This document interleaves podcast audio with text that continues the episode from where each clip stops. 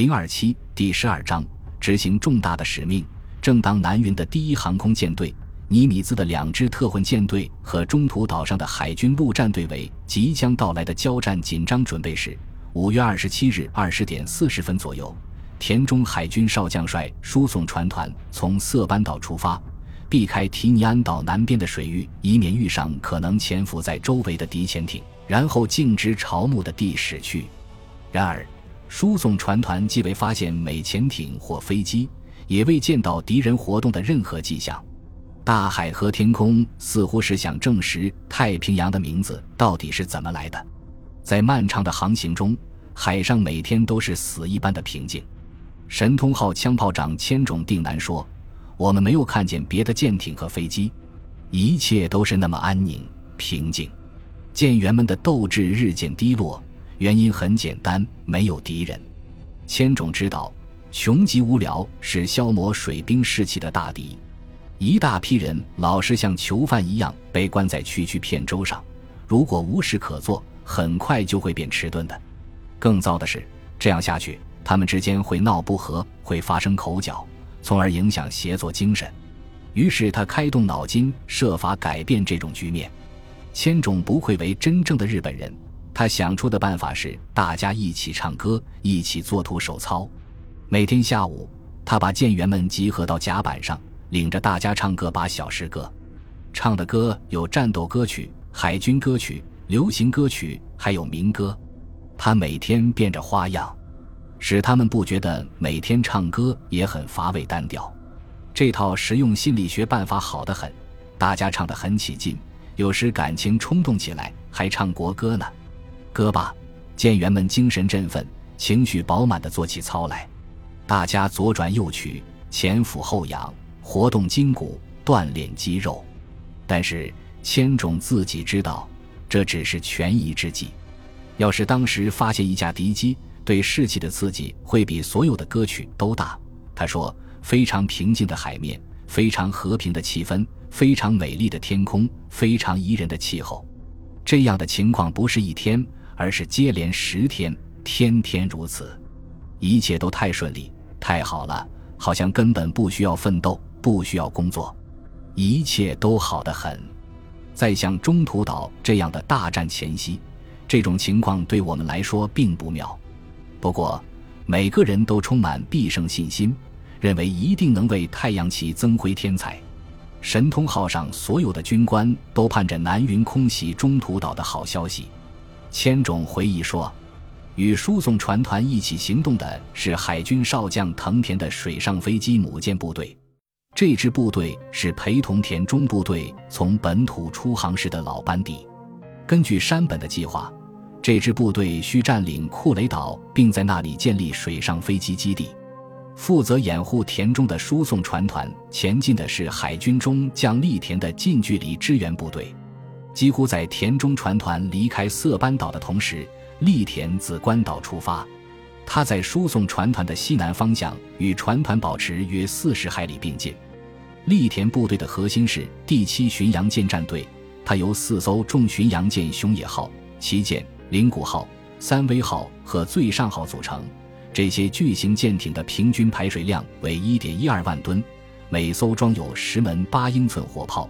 水面以上的三连座鱼雷发射器共携十二枚鱼雷，它们的航速高于帝国海军中其他舰艇。三威号和最上号是姊妹舰，这次战争开始以来就一直形影不离。他们在巴塔维亚附近击沉过两艘同盟国的巡洋舰，美国的休斯敦号和澳大利亚的珀斯号。他们一起参加过在安达曼群岛、缅甸及孟加拉湾的各次作战。现在，他们又一起并驾齐驱，参加一次风险最大的军事行动。跟随利田的还有第八驱逐舰战队的驱逐舰“潮潮号”和“荒潮号”及游船“日荣丸”。南云的第一航空舰队在海上行驶一天后，细宣海军中将的北方部队也出发了。五月二十八日，细宣的主力部队旗舰那智号重巡洋舰，由两艘驱逐舰组成的警戒部队。两艘游船、三艘货船驶离本州北部的大凑湾、阿图岛攻略部队和基斯卡岛攻略部队也同日出发。这两支攻略部队包括若干艘轻巡洋舰、两个驱逐舰分队、若干艘运兵船、若干艘扫雷舰，以及由参加过袭击珍珠港的山崎重辉指挥的四艘潜艇组成的潜艇战队。细宣的任务是攻击阿图岛和基斯卡岛。将美海军注意力从中途岛引向北方战区，以便其他部队在北方打响的第二天，对主要突击方向中途岛发起攻击。北方部队的另一支部队——角田海军少将的第二航空母舰突击部队，已于五月二十六日中午离开大凑湾。它是山本的攻击部队中最先离开本土的，它包括。搭载十六架零式战斗机和二十一架鱼雷轰炸机的轻型航空母舰“龙香号”，搭载二十四架零式战斗机和二十一架俯冲轰炸机的护航航空母舰“隼鹰号”，两艘轻巡洋舰组成的支援部队，三艘驱逐舰组成的警戒部队，以及伴随航空母舰的一艘游船。角田的航空兵的任务是，在细宣的登陆部队攻击前，对阿图岛和基斯卡岛进行轰炸。并对胆敢在海面露头的美国水面部队进行攻击，予以消灭。为了协助完成任务，几名参加过空袭珍珠港的能手，如“隼鹰号”上零式战斗机队长之贺书雄海军大尉、俯冲轰炸机队长阿布善次海军大尉等，随时准备给决田的飞行员以指导。日本人用于北方战役的海军力量，还有高须海军中将的阿留申警戒部队。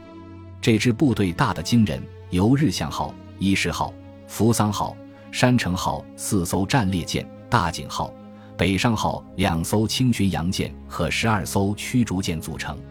虽然这些钢铁魔鬼在日本战列舰中是最老的一代，但他们仍然威力强大。高须的舰队要等到五月二十九日日本时间才出港，随同山本的主力部队一起出海，在濑户内海。山本的司令部正忙于次日出海的准备工作，宇垣理了发，补了牙，把一切东西都收拾好了，准备停当以后，他感到万事齐备，心情平静，只等明日出发。他接到的情报说，至少有十三艘美潜艇在日本和马里亚纳群岛附近活动，他觉得明日出发要特别小心。不过他在日记里写道。我坚信老天一定会保佑联合舰队的，我们将以高昂的士气执行在东方的重大使命，重创敌军。三河对胜利也充满信心，只是担心碰上的美舰不够多。但愿老天保佑我们遇上敌人的大舰队。据怀疑，敌人已在澳大利亚附近水域集中。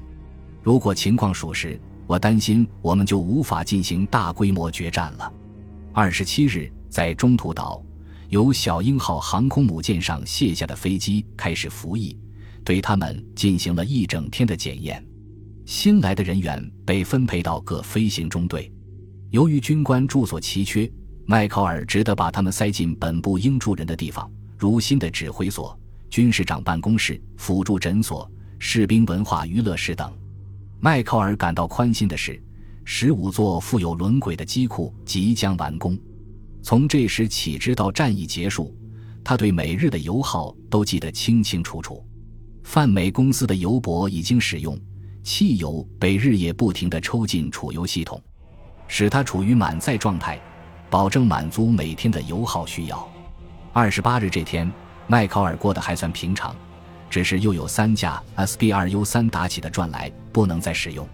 一上岛就立即全力投入工作的中途岛陆军航空队联络官沃纳少校说：“岛上空的鸟太多，中午前后可能对高速运动的飞机构成威胁。战斗机和俯冲轰炸机不断碰落飞鸟，不过看来他们对飞机造成的损伤不算严重。”二十八日早晨六点四十五分，于可成号从第十六号泊位转入一号干务，他刚刚停稳。大批电工、装配工、机械工、电焊工就蜂拥而上。珍珠港海军船厂厂长威廉·雷亚弗朗海军少将尽其所能抽调了各种机修工登舰抢修。霎时间，舰上到处飘落着电焊的火花，到处可闻铆钉枪发出的哒哒声。由于工期太紧，根本没有时间设计，没有时间按比例作图，需要换上的部件先在舰上做出木模板，迅速送修理车间一样加工，旋即送来换上。在约克城号接受维修的同时，斯普鲁恩斯的第十六特混舰队开始出海。八点五十分，拖轮开始把企业号右舷一侧的防鱼雷网拖走。九点许，水上飞机供应船柯蒂斯号起锚，驶出港口。四十分钟后，垃圾驳船 YG 十七号靠上大黄蜂号。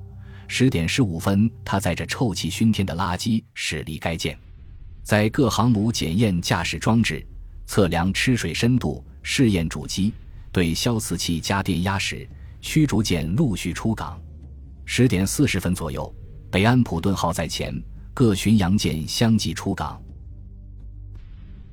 本集播放完毕，感谢您的收听，喜欢请订阅加关注，主页有更多精彩内容。